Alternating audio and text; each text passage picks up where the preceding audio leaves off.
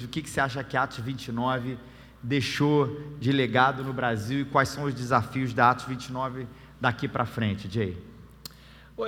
Eu gostaria de pensar que a nossa contribuição para evangelicalismo no Brasil uh, seria só promovendo igrejas saudáveis, né?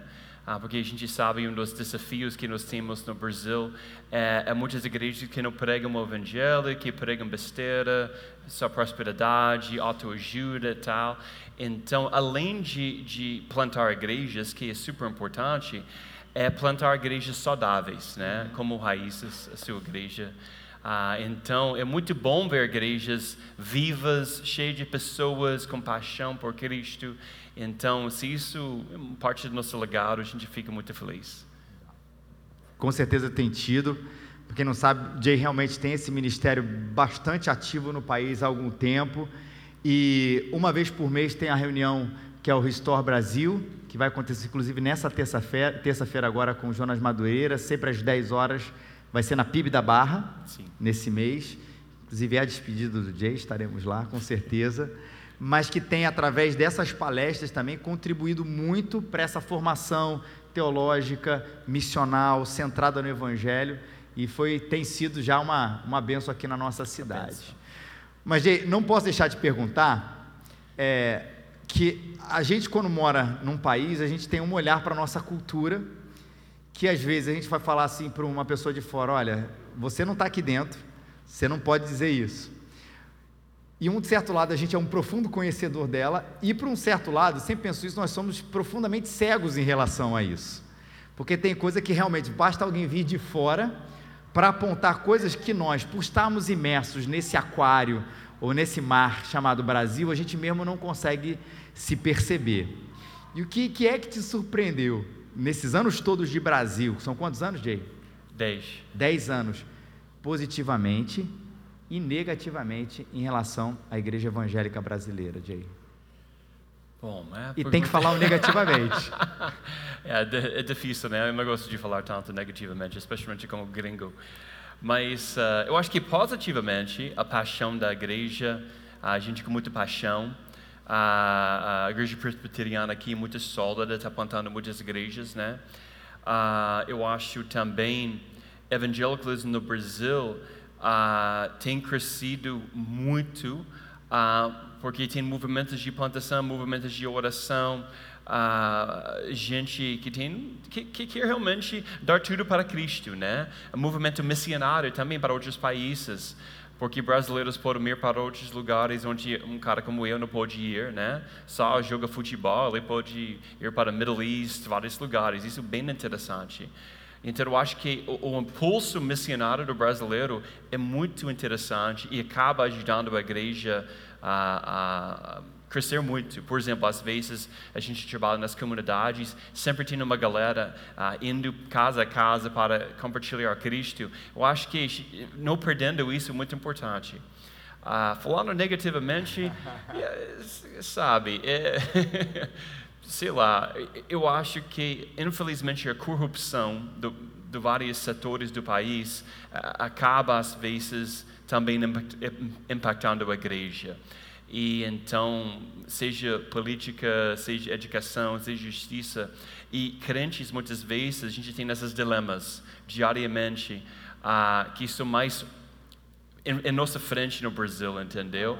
Com respeito de será que devo fazer coisa certa, coisa errada, porque todo mundo está fazendo coisa errada, entendeu? Então muitas vezes a ética, ética sexual, inclusive na igreja, muitas vezes não é valorizado, né? Então tem algumas áreas que a gente precisa realmente crescer e amadurecer como igreja, mas eu acredito com Deus é tudo possível, né? Boa. Falou mal, mas não tanto, né, Diego? Não, nem tanto. Não, claro que tem uh, um bloco evangélico. Sim. Que tem muito poder. E, é uh, e poder tem, tem a tendência de corromper, corrupt. E além disso, o que é problemática é quando você mistura a política e a religião, você tem a política. Uhum. Esse resultado. Então a gente tem que ter muito cuidado com isso. Ah, porque a gente já aprendeu isso 30 anos atrás nos Estados Unidos e agora nós temos uma geração que não tem não quer na, nada a ver com uma um partido por causa do comportamento 30 anos atrás. Então a gente tem, tem que sempre lembrar que nossa bandeira é Cristo acima de tudo, que Ele vai providenciar tudo que nós precisamos. Jay, antes da gente falar um pouquinho de Moçambique, que é uma experiência muito marcante, você, o que, que, você diria para nós que estamos no nosso primeiro ano, agora sim, em relação à plantação de igreja? O que, que você deixaria desse recado? Você que plantou a igreja do Redentor já há mais tempo, como disse ali na frente, com a experiência de Atos 29, o que, que você deixaria para a gente aqui como essa palavra de sabedoria no nosso primeiro ano, de quem já está mais à frente, antes da gente falar de Moçambique? Yeah. Eu acho interessante para a igreja lembrar que a, plantação é, é, como um toddler uh, é nesse estágio. Toddler tipo uma criança de 2, 3, 4 anos. Então a gente não tem todos os ministérios, a gente não tem toda a estrutura, a gente não tem tudo perfeito, mas o que nós temos é Cristo, né? Então é muito importante a sua fidelidade, a sua lealdade, o seu foco, lembrando que as coisas nem sempre vão ser do jeito que estão, daqui em 3, 5 anos, a igreja vai ser muito mais maduro e vocês vão ter ministérios ainda mais desenvolvidos, entendeu? Mas se todo mundo sai para ir para aquela igreja, sei lá, grande, que tem, tem toda a estrutura, mas às vezes nem prega o evangelho, a, você, a igreja vai ser deixar com poucas pessoas e ah, a gente precisa mais para jovens. Ok, quem tem ideia pode dirigir, talvez, quem sabe, né? Então eu acho que é importante paciência nessa época, porque passou um pouco a fase de lua de mel, né? E a, graças a Deus eu acho que passou dificuldade no início de só ter gente. Agora tem gente, agora é tempo de, de realmente investir, de focar, de construir acima da fundação que foi estabelecida durante esses primeiros três anos, três, quatro anos. Paciência para gente. Paciência e também lembra que a plantação de uma igreja é uma guerra, uma guerra. E então, eu sei que eu sou americano, americano gosta de guerra, mas eu não estou falando isso uh, sem consideração contextual para a nossa realidade. Uh, uma guerra, então é importante lembrar que uma batalha espiritual. Pessoas não são seus inimigos, especialmente na igreja. É importante deixar isso em mente sempre. Obrigado. Fala de Moçambique um pouquinho, de como foi a sua experiência lá, de como você marcou. A gente também tem um vídeo aí depois para a hora que você quiser rodar, mas fala para a gente, de como a gente se envolve. É, eu, eu tinha a oportunidade de passar tempo em Beira, Moçambique, uh, após o ciclone chegou lá, uh, alguns meses atrás.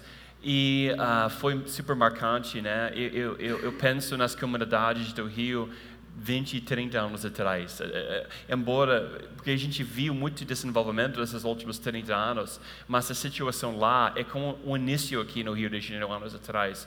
Então, muito precária a situação, falta tudo, não tem nada, uh, muito pobreza, pobreza extrema, e, foi muito difícil ver isso em todo lugar.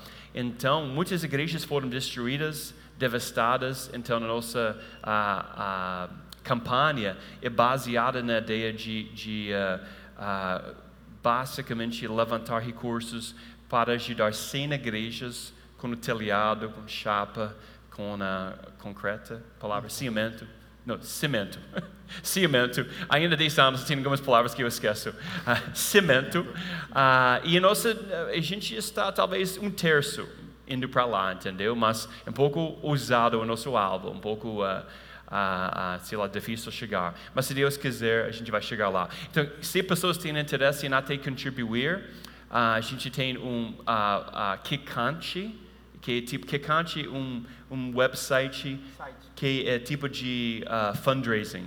Ah, que é uma vaquinha. Vaquinha.com.br, é, não sei. crowdfunding. É, crowdfunding, exatamente. É. Então vocês podem contribuir lá, só colocar Aid Moçambique e se vocês quiserem bater contribuir uh, com esse propósito, fique à vontade. Vou, pode falar comigo também depois do culto, caso você tenha interesse. Mas vamos ver o vídeo? Vamos.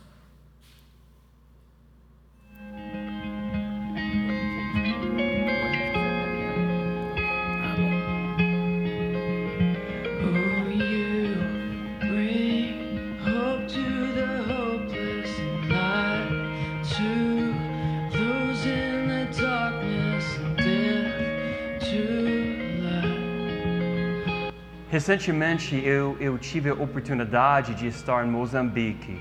Ah, depois do ciclone, chegou lá.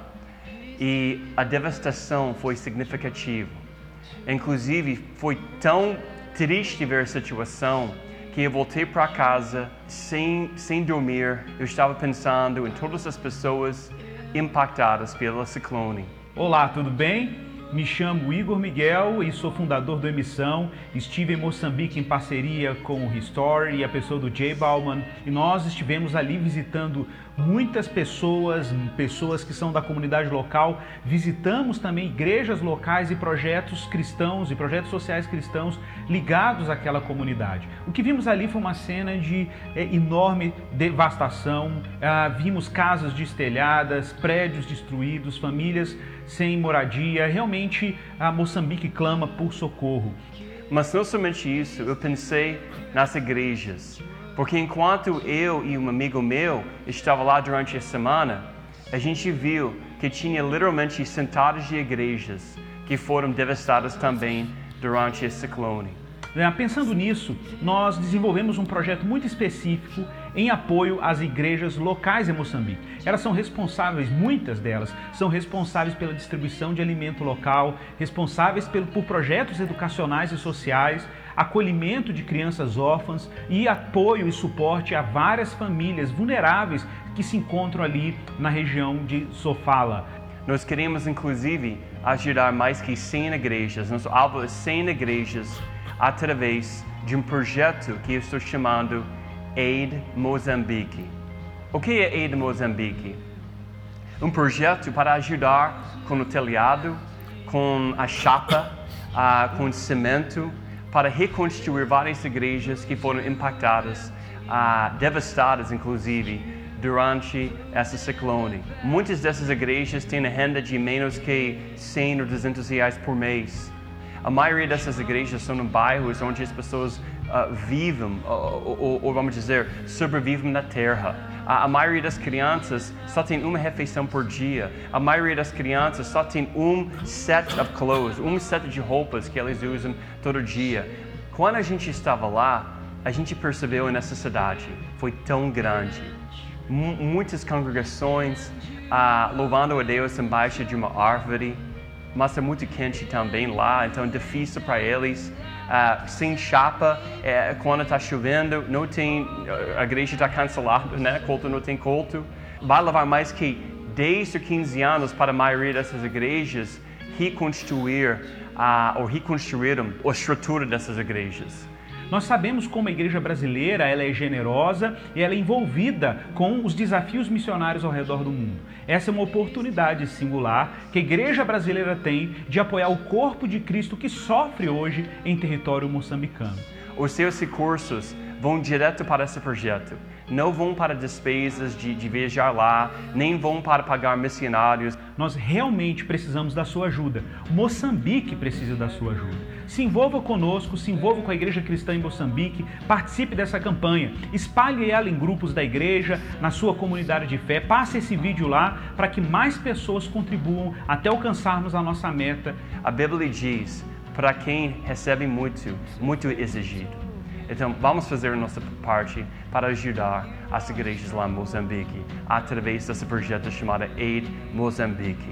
Depois desse vídeo, a gente vai mostrar a você como fazer isso exatamente. Muito obrigado.